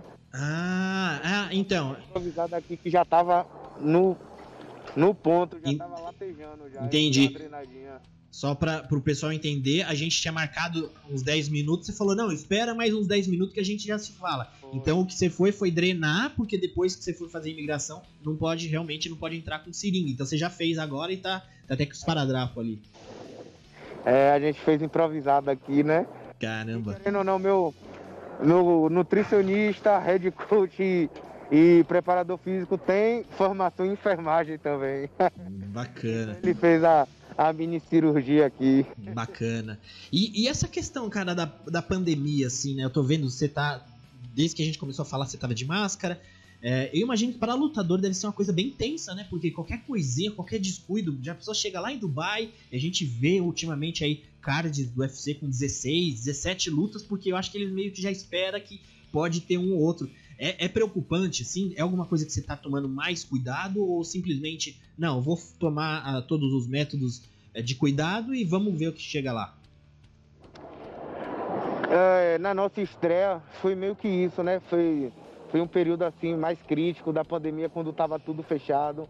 A academia, então a gente ficou muito. E como era estreia, a gente estava entalada para estrear, a gente tomou todo o cuidado possível, tanto que eu praticamente montei uma academia lá na varanda da minha casa, a gente se isolou, todo mundo na mesma casa, querendo ou não, prejudicou meu treino, né? Eu não tinha onde fazer uma preparação física e tudo. E mesmo assim eu peguei Covid, faltando três semanas para luta. E eu fui fazer o exame oficial aqui em São Paulo, quando a gente fez a quarentena da primeira vez. Eu fui com a possibilidade de nem lutar. Caramba. Poderia dar, poderia dar positivo ainda. Mas passado isso, já na segunda luta com o Jorg, essa, a gente adotou outra estratégia. A gente vai, não vamos é, prejudicar treino por medo de pegar Covid. A gente vai treinar normal. Se tiver que pegar Covid, vai pegar, mas a gente vai fazer um camp completo. Ah, entendi. No seu caso, então, claro que a gente, não sou médico, longe disso, mas a gente imagina com que, pelo menos o que eu vejo, você pode já ter criado uma imunidade, pelo menos fisicamente, pode não trazer problemas, né? Mas o problema para você é se você tiver pelo menos o vírus, você já cai no, no exame, que é o suficiente para não lutar, né? Porque problema físico é capaz de não, não gerar tanto se tiver uma. se for pegar de alguém aí sem querer de alguma forma, né? É isso. Graças a Deus, né? Todo mundo pegou na mesma época da equipe. É, eu não tive quase sintoma nenhum, eu tive no máximo uma corizazinha é, meu empresário não teve, sentiu sintoma nenhum e meu treinador ele ficou com um, um cansaço a mais assim que o normal e tosse. Mas todo mundo pegou na mesma época, tanto que antes de viajar a gente fez o teste por conta própria para saber é, uhum. tava, e meu treinador mesmo assim ainda estava. Um, um, dia antes da viagem ele não foi, meu treinador principal não foi. E foi meu empresário e meu treinador de grappling que não tinha dado nada no exame. Saquei. E cara. E... Sim. Porque eles estavam com aquela política de que, mesmo se o atleta não, é, não tivesse Covid, mas o corner tivesse, tava caindo a luta. Sim. Muita gente caiu dessa forma, né? Deixou de lutar porque head coach. Depois de um tempo eles começaram a ser mais flexível, isolava o pessoal, né? Acho que o Dedé Pederneiras também teve uma luta de alguém que ele voltou e nem chegou a viajar, enfim. E uma, uma coisa, cara, que eu acho que eu vi hoje, ou hoje ou ontem, que acho que foi hoje, já saiu na mídia, que o UFC já tá planejando, nesse card do dia 16, já ter um certo público ali, né? E você, até hoje, você lutou no UFC só sem público, né? Foi, de, depois da pandemia? Foi, só sem público. E, e, como que é isso aí? Vai dar um ânimo legal? Porque eu, eu vejo que você é um cara muito emocional, né? Então você. Isso pode ser que dê até um, dê um a mais ali, né? Com certeza, eu tenho certeza que sim. Eu me empolgo muito quando tem público. Na verdade, eu gosto de me aparecer, a verdade é essa. Hum, o UFC gosta disso, né, cara? O UFC gosta é, de gente que fala, que se expressa. Bem bacana. E você é um cara que acompanha a sua categoria, assim, ou você só acompanha quem tá próximo a você, por exemplo, ah, quem eu quero lutar, com quem eu vou lutar? Ou você conhece daqueles caras que sabe o, o top 10, sabe quem vai pegar quem? Você acompanha seus pesados? Não, acompanho minha categoria e a gente é, acompanha justamente já com o pensamento né, de quem possa ser um adversário futuro, quem eles podem oferecer luta e tal. Então é importante estar acompanhando. Claro. É, como que você enxerga a categoria dos pesados, pelo menos esse pessoal ranqueado? Porque antes a gente tinha mais grappler, né? Agora não são tantos, tá aparecendo mais strikers. Antes a gente tinha um Cormier que era campeão, agora tem Miotite, depois tem Derek Lewis, Enganu. Enfim, como que você vê os pesados aí, a dificuldade dessa categoria hoje? Acho que tá vindo uma safra boa, né, de lutadores aí, tá... A categoria tá, ficou apagada um tempinho, ficou apagada e agora tá voltando a, a ter bons lutadores, né? É, tem o Cyril Gane que tá vindo bem. O Curtis Blades, que é um lutador duríssimo também. Tem aquele Vanov que, querendo ou não, ele ganha uma, perde outra, mas ele sempre tá ali. E eu acho que é um lutador duro também. Então é uma categoria boa. E o fato de estar tá chegando mais strikes, para mim é bom também, porque meu jogo cresce contra strikes. Sim, e dá tempo de você ir subindo no ranking e evoluindo o grappling também, né? Exatamente, com certeza.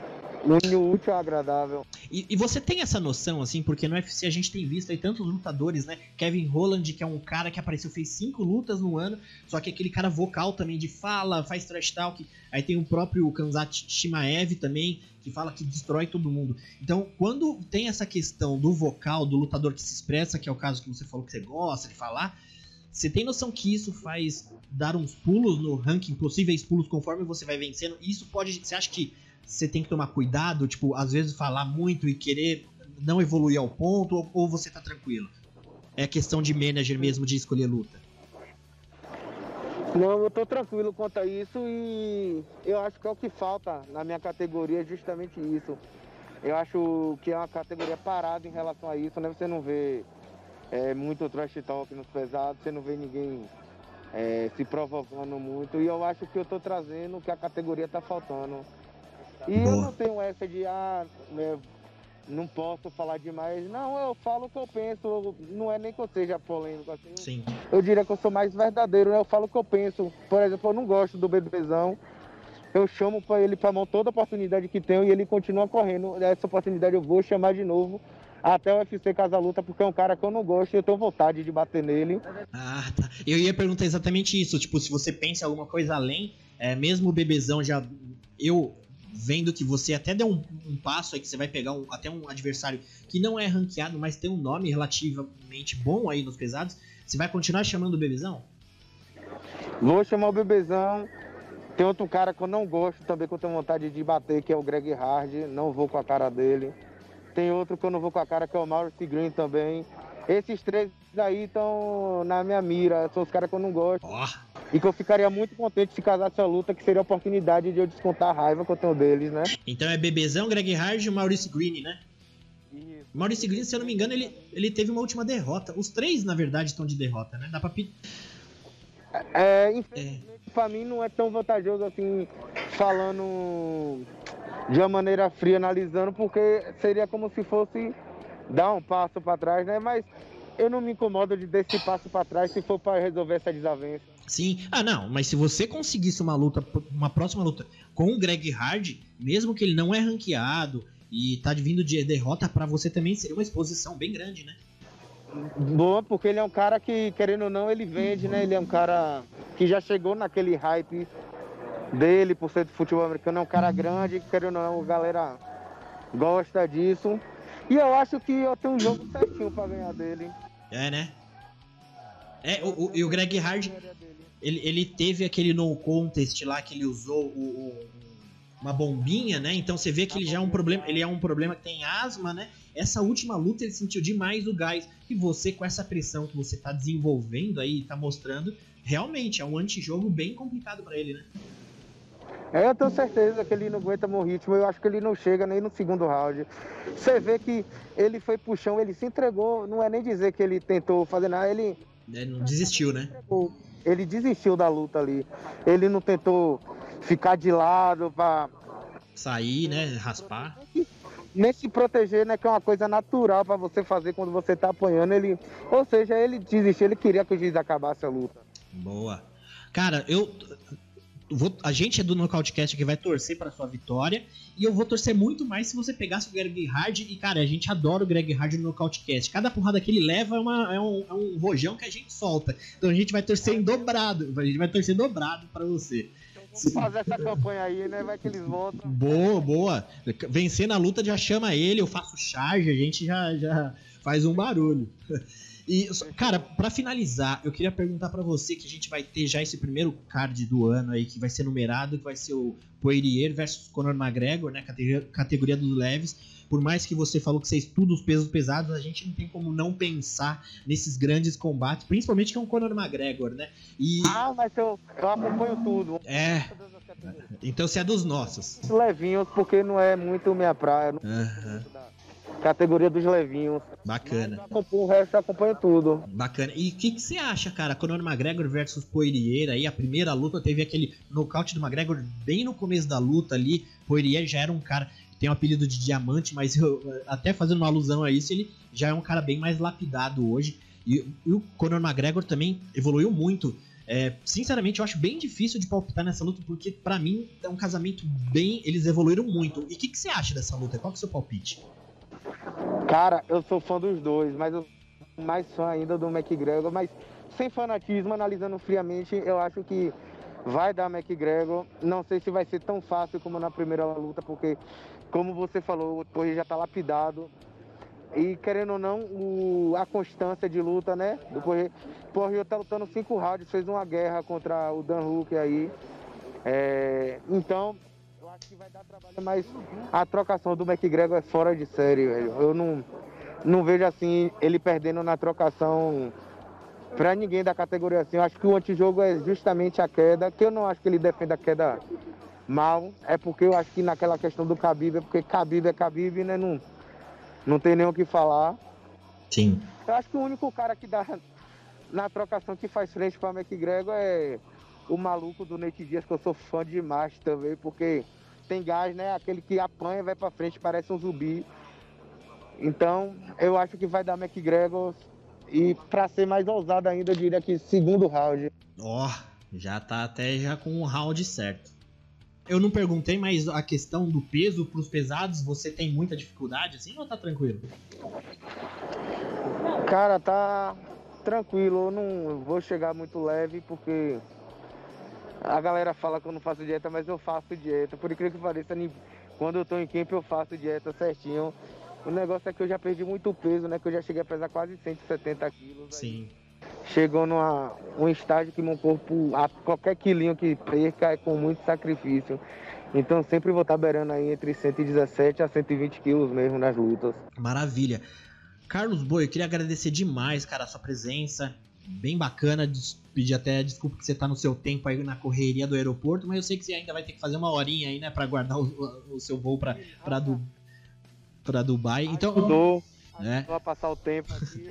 Maravilha. Então queria agradecer demais. Queria que você deixasse um recado pessoal do Nocautecast que ouve, tanto nos agregadores quanto no, no nosso canal do YouTube aí, para também ajudar na torcida aí. Eu que agradeço né, a oportunidade de estar tá falando um pouquinho da minha carreira, expondo quem realmente é Carlos Boi. E galera, semana que vem, hein? Vamos torcer Brasil neles. Os...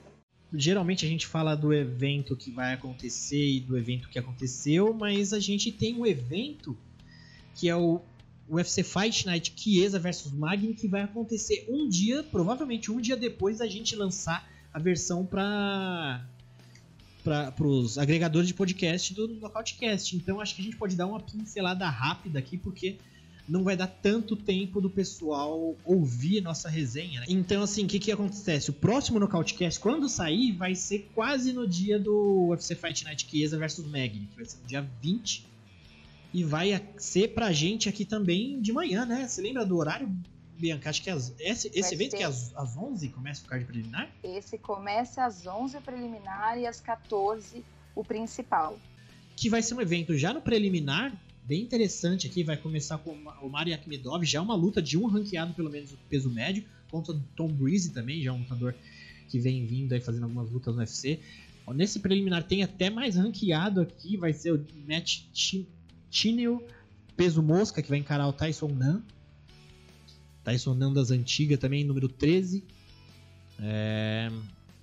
Depois tem brasileiro, tem o Marcos Malucos, Marcos Maluco, que acabou pegando essa luta aí há pouco tempo, vai encarar uma bucha que é o Dalsha Lianjambula, que pode ser o Lianjambucha pro Marcos Maluco, peso médio.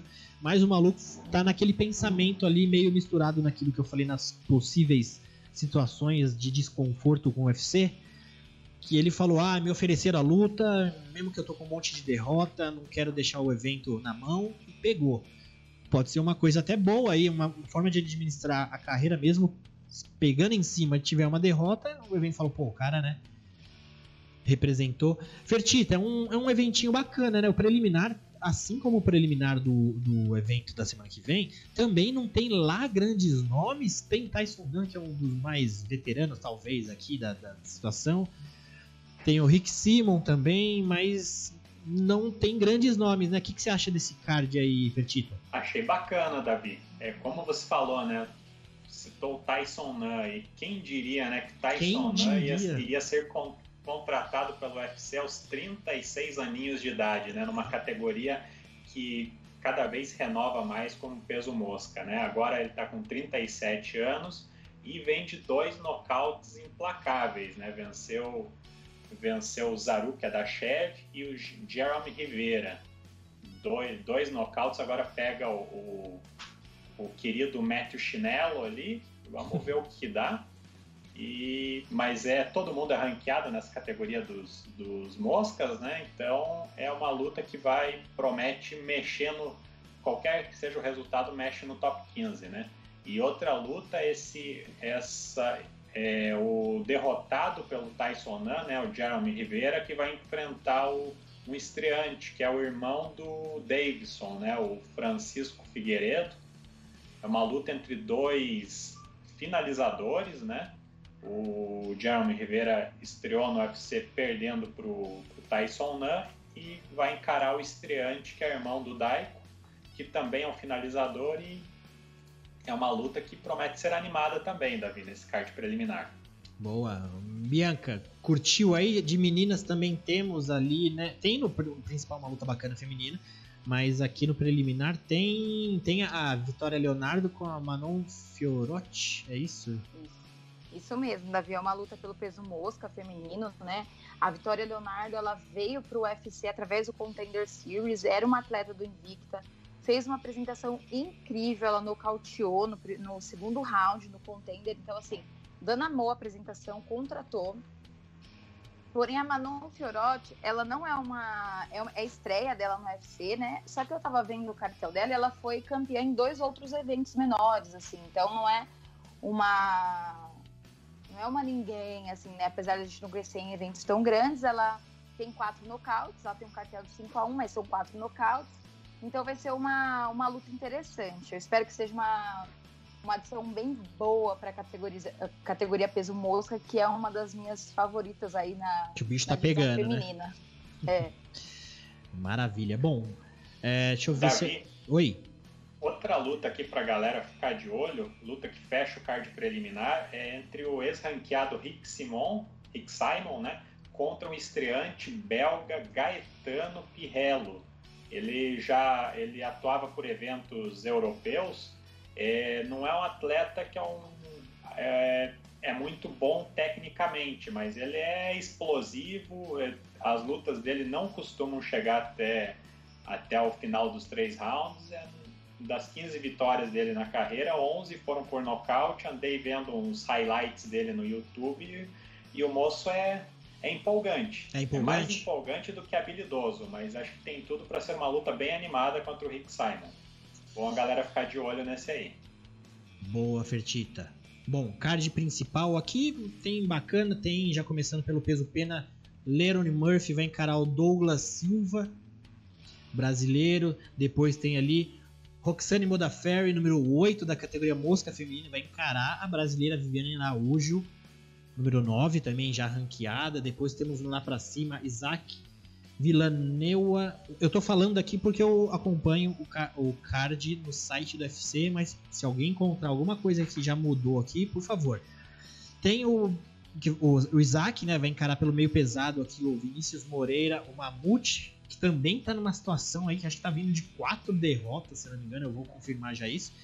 E depois tem na segunda luta mais importante da noite, Warley Alves vai encarar pela categoria meio médio Muniz, Monir Lazes.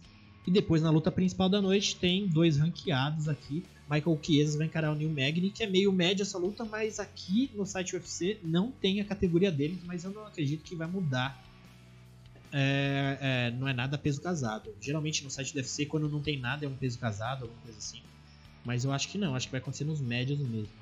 Bianca, qual a expectativa desse principal aí? Roxane Modaferro, que tá fazendo cosplay aí pelo, no, no Instagram, na, na, internet, vai encarar a Viviane Araújo, que tá vindo. Eu andei acompanhando os treinos dela nas redes sociais dela, tá vindo afiadíssima, né? É, então, Davi, a Roxane Modafferi a gente conhece, é aquela atleta porterona aí da categoria, né? Quando você pensa, não, ela não vai ganhar dessa atleta, ela vai lá e ganha, faz uma boa apresentação. Tem um jeitinho de lutar meio engraçado, nada ortodoxo, assim. Mas eu acredito que se a Viviane fizer uma luta inteligente, não aceitar o jogo da luta agarrada, ela consiga vencer a Roxane Modafferi. É... Eu gosto muito da Roxane, eu acho ela engraçadíssima e eu adoro que ela, o jeito que ela vai se pesar. E amei ela aparecendo lá de é, personagem do Mortal Kombat. Eu não lembro o nome da personagem. Eu também não. Lembram, né? é, a... é Kitana, é a Kitana, né? Isso, Kitana. É, então eu achei incrível, eu amei. Só achei que o chute que ela deu no final ficou meio esquisito, hein, Roxane? Vamos levantar essa perna aí, dar um chute melhor. Você é atleta, hein, cara? Show. É, bom, é, Lorenzo, e aí destaques, tem o, o Isaac Villaneua, deve ser tipo uma versão Vila Nova, meio pesado, versus o, o, o Vinícius Moreira, o Mamute, como eu falei, o Mamute tá na corda bamba.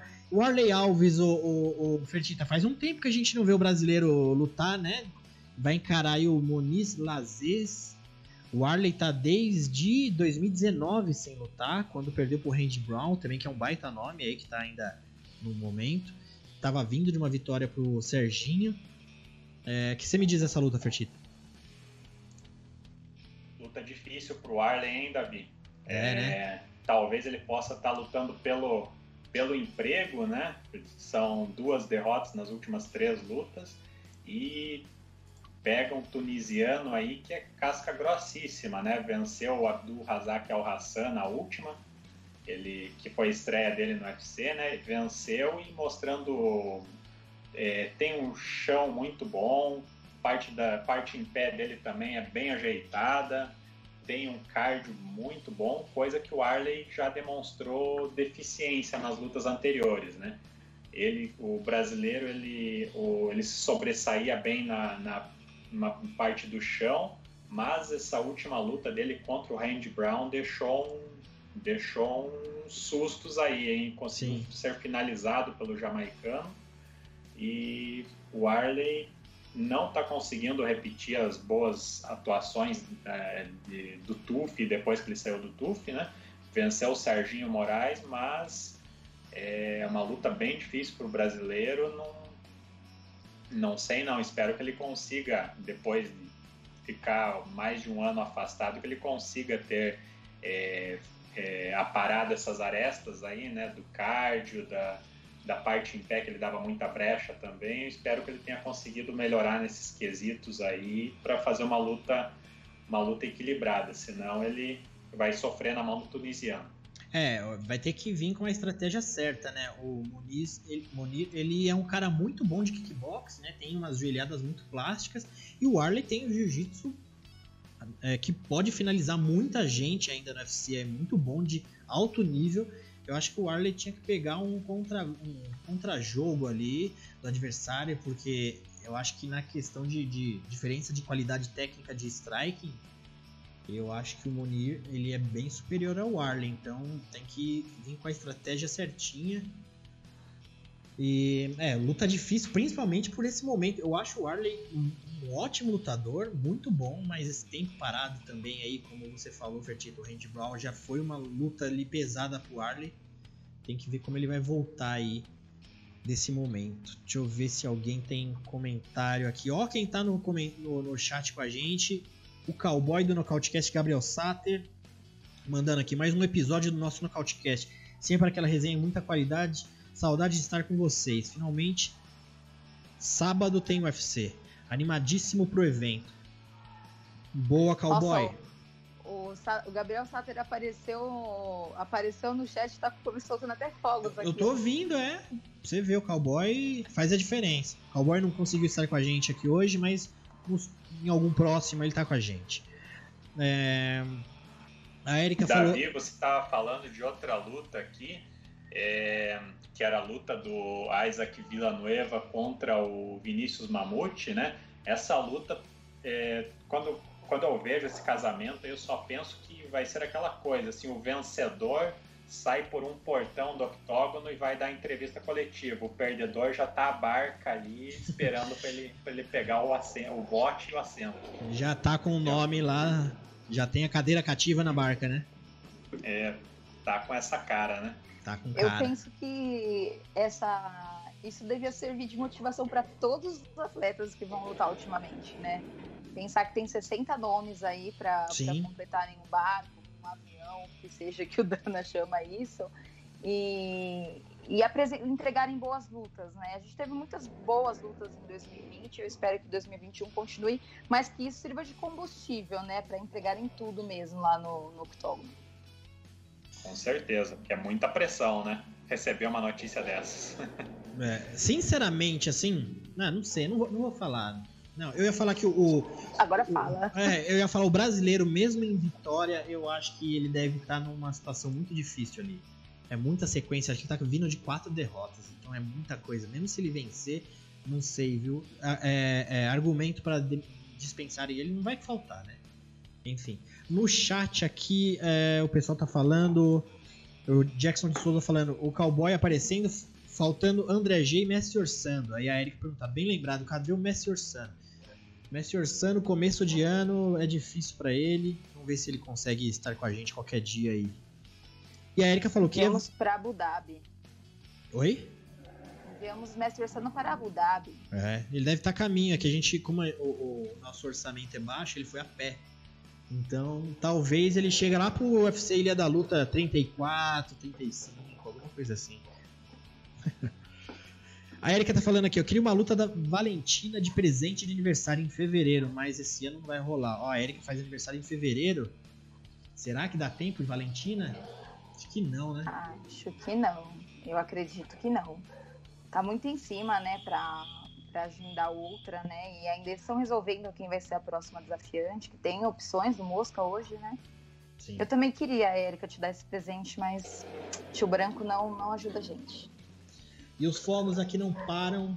Eu acho que é porque a gente está fazendo no cast ao vivo aqui. Bom, vamos para a luta principal, pessoal. Michael Chiesa, número 8. Neil Magny, número 9. Chiesa deu uma acordada, parece. E Neil Magny tá sendo aquele cara que vem, parece ele, o Neil Magny eu acho que é das terras lá do André G, do mineiro, que come quieto, quando menos esperar ele já tá lá na, na cara do gol. É, Fertita, uma luta interessante. É dois caras que estão tentando achar um espacinho para eles numa categoria bem difícil, né? Com certeza, Davi. Luta bem interessante. Oitavo Desculpa. contra o nono do ranking. É o Chiesa vem de três vitórias em sequência, né? Eles, para mim, ele se achou nessa categoria, né? Ele, ele vinha muito bem na categoria dos leves, é, até perder para o Kevin Lee, né? E depois ele estreou nessa categoria de, de cima também sendo é, perdendo na especialidade dele, né? Que era foi finalizado pelo Anthony Pettis, mas depois ele finalizou o Conde e venceu muito bem também o Diego Sanches e surpreendeu contra o Rafael dos Anjos, né? Eu não esperava que ele fosse conseguir uma vitória, é, uma vitória dominante como aquela, né?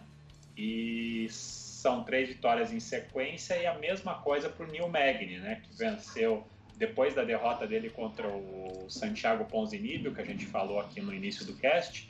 Ele venceu o, Jing, o Li Jingliang, o Rocco Martin e o Rob Lawler também é, daquele, como você falou, daquele jeito dele, né, mineiro, usando bem envergadura, naquela movimentação lateral, é, conseguindo pontuar da média para longa distância e quando preciso ele também sabe usar o soube usar o grappling para fugir da trocação do Lawler e, e manteve o, o ex-campeão com as costas no chão boa parte dos 15 minutos, né? Então ele, ele é aquele lutador que muitos não dão valor para ele, porque talvez ele não tenha nível para ser campeão, mas ele é um, é um, lutador bem acima da média e pode incomodar muita gente no top 10 dessa categoria. Tem tudo para ser uma luta bem equilibrada. É, e eu tava até dando uma olhada aqui nos, no, no cartel de cada um ali para tentar analisar momentos, né? Mas também eles têm um, cartéis assim meio que equivalentes com relação a nomes, né? E, e, curioso como os dois somando, assim, eles pegaram tantos caras que já não são mais esses prospectos, já são lutadores experientes, como Robbie Lawler do, do Chiesa, do, do New Magny. O Chiesa pegou, como você falou, Sanches, Conde, Pettis, Kevin Lee e Rafael dos Anjos. Então, assim, são nomes. Tem poucos nomes né, é, que estão aparecendo aí. Talvez o Rocco Martin, que o que o New Magni venceu, estava em ascensão, alguma coisa assim. O que, que você acha, Bianca, dessa luta aí? Algum palpite? Eu vou defender New Magnífico, né? Eu gosto do New Magni, estou aqui para defendê-lo. As três últimas vitórias dele foram no mesmo ano, ele lutou três vezes em 2020, entregou boas apresentações, então vem de uma sequência boa. Eu acredito que o Chiesa tenha um chão bem melhor, né? Então talvez levar isso para o chão, tentar finalizar ali rapidão, consiga fazer isso, consiga ganhar.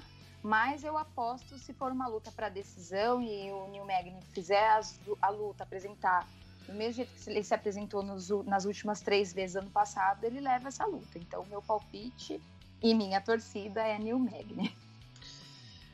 É, e você, ô Fertita, é bem assim, Fertita, o que, que você acha dessa luta principal? É um segundo evento do ano, bem mais ou menos se a gente considerar que a gente tá no.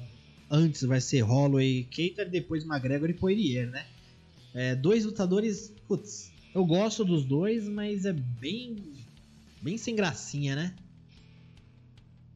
É, é aquela luta que ninguém se incomodaria se ela fosse três rounds de um card principal de um evento numerado, né? Assim, Sim ninguém ficaria triste com isso, mas eu faço das palavras da Bianca as minhas também. Eu sou muito fã do Neil Magny.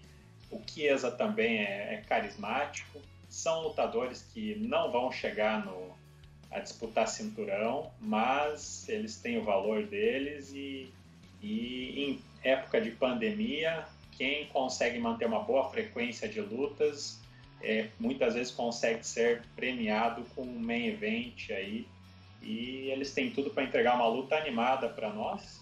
E é bom depois da gente ter um card é, como o do Holloway e depois vem o do McGregor, né? Então é bom ter um, um sobe e desce assim nas nossas emoções também. Ter três cards muito bombásticos na mesma, na mesma semana já vai deixar os fãs mal acostumados. Que é, né? que é, então é demais, né? A grande verdade, gente, é que para ser esse horário 11 horas e para ser uma luta principal que seria Shimaev e Leon Edwards, o UFC ficou com dó da gente. Dana White Dá falou, pra perder, não, né? deixa os fãs brasileiros esperarem um card que seja noite. Dá, dá pra perder a luta, né? Bian? É, dá pra assistir mais tarde, entendeu? É. Essas aí. Eu- Exato, bem lembrado, bem lembrado. Leon Edwards e, e Chiesa, seria- Chiesa não, e, e Kimaev seria, isso seria a luta principal. E talvez por isso, né, Dana White colocou uma, essa, uma luta como essa, né, para ser um main event, mas para mim o Neil Magny tem mais carisma do que o Leon Edwards. Então, fico feliz com essa luta. É mesmo? Ó, é nessas ho- eu tô começando a ficar com saudade do Mestre Orsano, viu, pessoal? Vocês estão muito de bonzinho. Neil Magny é um cara, é um lutador bom, é, mas pô, puta, eu, eu não vejo graça no Neil Magny. A última luta que ele venceu é tudo decisão. Eu, assim, é um, é um cara simpático, um cara legal. Foi legal aquela vez que ele perdeu pro Demian Maia, pediu pra treinar com o Demian, querendo uma evolução, né? Uma questão ali, um negócio de samurai, queria aprender com quem ele perdeu, mas puta, eu não consigo gostar do, do Neil Magny como Olha, lutador, né? O Neil Magny, ele, eu comecei a simpatizar com ele quando ele fez um main event contra o Kelvin Gastelum. E eu achava que o Gastelum não ia, que ele não ia durar um round Sim, inteiro contra o, contra o baixinho comilão lá. Mas ele conseguiu dar knockdown, conseguiu vencer, vencer o Gastelum na estratégia ali, foi uma decisão dividida, mas, mas aquela luta eu comecei a comecei a simpatizar com ele e daí pô, mas foi aquela, embora. aquela luta foi em 2015. Faz tempo. Exato. De lá Então, pra São cinco anos de, de simpatia por ele. Isso aí. E, ah, bom. Quem sabe aí o Neil Magny não, não me convence passando o rodo no Chiesa, que é um cara chato pra caramba também. O, o Chiesa é chato como pessoa, o Magny é chato como lutador, que eu não gosto. Como pessoa, ele parece ser um cara legal. Mas, é, enfim, é, é pior que esse tipo de coisa que eu falo vai, Eu- vai criar uma, é, é, uma situação para as pessoas não gostarem de mim, né? Porque muita gente gosta do Neil Magny. Mas, enfim. Que isso? Eu só vou ficar aqui achando horrível você falar isso, porque o Magnífico pra mim é ótimo. Fora que eu amei que quando ninguém queria lutar com o Shimaev, ele compartilhou no Twitter uma foto que era todo mundo numa, numa sala de aula e só ele com a mãozinha assim. Levantando a mão. Então, assim, proatividade. Da Não, não, é. não vão gostar dessa É. pessoa. E fora que existe uma evolução no jogo dele. Tá vendo? Ele foi lá pedir pro Damian Maia ensinar ele. Então, assim, ele faz o que é preciso para vencer. É Sim. necessário. Maravilha. É, deixa eu ver aqui, ó. Ó, o Jackson de Souza aqui indo comigo. Magni Amarrão mandou aqui. Mag- até o Magni tem mais carisma que o Leon Edwards. O Jackson foi, acho que a Bianca também falou, né? É, deixa eu ver. Ah, Érica, dessa eu confesso que eu não sabia. Bizarro, mas serve pra mostrar o quanto os atletas podem evoluir. Do que, que ela. O Chiesa já foi finalizado pelo Masvidal, acho que é isso. É, o Chiesa é aquele cara que tem o, o grappling, né, como chave, mas é finalizado por um monte de gente. Dá tanto mole, né? Acho que foi finalizado Foi em pelo. 2013, pelo É. Carlos Vidal. É, mas ele foi finalizado pelo Pet, se não me engano. Kevin Pelo Lee, Kevin Lee também. É. Lauzon, tudo bem. Ah, não. O Joe Lauzon acho que foi interrupção médica. Foi. É, o Masvidal. É, caramba, finalizado pelo O Masvidal. Chiesa foi finalizado pelo Kevin Lee e saiu querendo bater no Yamazaki. É. Verdade. E, e foi aquela, aquele momento que ele também quis bater no Kevin Lee antes, na- lá na coletiva de imprensa, que o Kevin Lee falou da mãe do Chiesa, alguma coisa assim. Ó, o André já falando que Davi é hater. Do... Não, cara, o, o Neil Magny, eu chamaria ele pro aniversário da minha filha, mas pra lutar eu acho meio sem graça. acho meio chatinho. Mas enfim, deve ser um cara legal. Agora, o, o, o Chiesa é, o- é tipo o Paul Craig, o Chiesa pra mim, eu gosto de ver apanhar. Bom, Nossa, o Paul, o Paul Craig eu tenho esse, esse hate aí que você tem. é essa do sensação, Paul- né? Só que o Paul, o Paul Craig eu tenho mais raiva ainda, porque eu penso, esse cara não faz nada, é ele tá apanhando, aí ele tira umas, umas finalizações Do assim nada, do universo paralelo. Não tem como. show. Bom, pessoal, é isso aí, né? Acho que demos uma pincelada boa nesse evento que vai rolar na semana que vem, mas na cara do gol. Vamos ver se. É, não vai. Eu ia falar, vamos ver se aqui consegue fazer o pós-evento, mas o Knockout Cat vai ser lançado um, um dia antes, não vai dar. Então a gente vai falar no próximo cast de McGregor versus Poirier. Certo, pessoal? É, Bianca, você quer tem algum recado? Além de também, ó, eu tinha até, como a gente teve problema técnico no começo, eu já tava com um gatilhado aqui para falar do, do, da sua dos, da sua página no Twitter e no Instagram. Que você tem que fazer mais merchan aqui porque você tá com várias novidades lá, sempre eu tô colocando no nosso story do Nocautecast, então por favor. É, Davi, eu, eu sempre esqueço de fazer o meu, meu jabá, né? Gente, vão lá seguir, arroba LCA, underline MMA, no Twitter e no Instagram. Eu sempre tento colocar todas as novidades que eu vejo, é, notícias, quem saiu, quem entrou no card, lesão, contratados. Então, isso tanto no Twitter como no Instagram. Então me sigam lá, dá essa forcinha pra tia Bia, vai. Obrigada.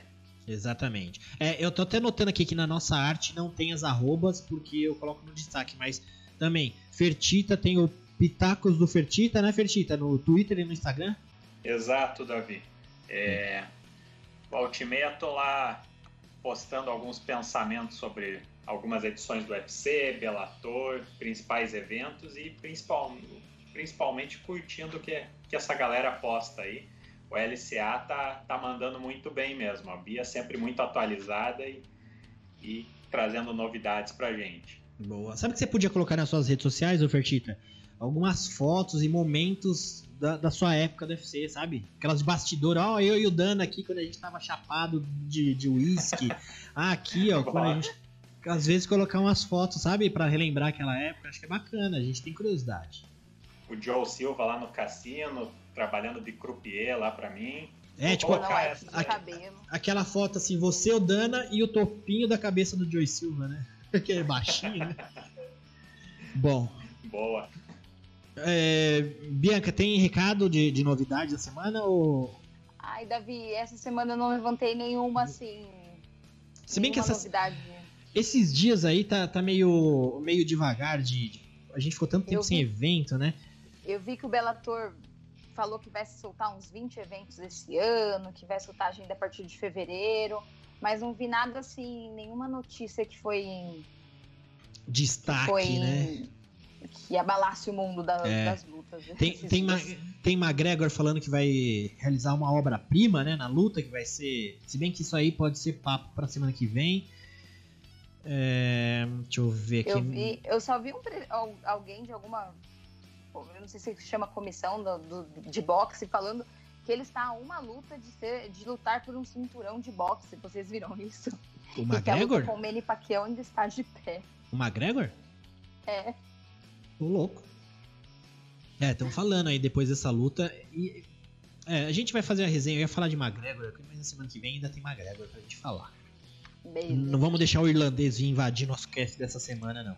Fertita, você é tem, aquela, tem aquele depoimento lá do Dana White dizendo que. botando água no chope do Itaker, né? Dizendo que ele vai ter que lutar contra, contra alguém antes de sonhar com uma nova disputa de cinturão, né? O que eu acho meio, meio injusto, né? É. É injusto, mas eu acho injusto também colocar, por exemplo, o Borrachinha contra o Itaker para disputar cinturão também. Com certeza. Né? Eu acho que, que é, se fosse para ter um cinturão. Interino. Disputa do cinturão vago, né? Seria, acho que o Itaker contra. Acho que até contra o Vettori, né? Seria é. mais. É. mais justo, né? Borrachinha precisa ganhar uma luta para se credenciar novamente. É, porque... E eu acredito que essa conversa não deva acontecer antes da luta do Adesanya ocorrer lá em, em março, né? Então. É. Podia é. colocar essa categoria para funcionar até então, né? Pois é. Pois Não é. por um cinturão. É, é, falando em novidade da semana, porque uma dessas foi o depoimento do Valide, dando entrevista para todo mundo, falando que o Borrachinha disputaria o interino aí com o Itaker, né? Mas quando saiu essa notícia aí do Dana falando que o Itaker ainda vai fazer uma luta, eu pensei na hora, pô, ainda bem, eu quero ver o Borrachinha fazer mais uma luta antes. Borrachinha qualquer coisa ali versus Vettori, se, se rolar, seria. Nossa, versus Vettori seria lindo. Contra o Canonier também seria bacana. Qualquer coisa. Eu queria ver o Borrachinha fazer mais uma luta antes de, de um possível title shot aqui. Agora não dá. Ô, Davi, a Erika mandou aqui no chat uma notícia que é importante mesmo. A Beth Correia, ela saiu, né? Ela ia fazer a última luta e não conseguiu fazer porque ela teve que operar de apendicite, né? Putz, foi assim, é. uma coisa bem grave, teve que ir pra emergência e tal, então tá fora da luta por isso a Beth Corrêa. Uma pena mesmo. Bom, pessoal, é isso aí, né? Então eu vou me despedindo já do pessoal do chat aqui. Do Jackson de Souza, que esteve com a gente, Érica, quem mais? O, Vasconcelos também. Agradecer toda a rapaziada que esteve. O André G também tá com um sinal ruim, mas esteve ali resenhando. O Cowboy.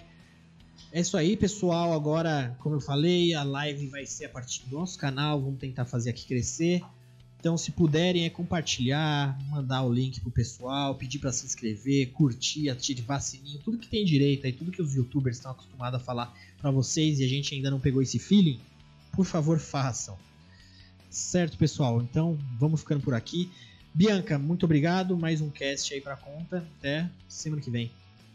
Obrigada, Davi. Boa noite, Fertita. Boa noite, galera do chat. Até semana que vem. Fertita, meu amigo, muito obrigado. Então, até o próximo cast.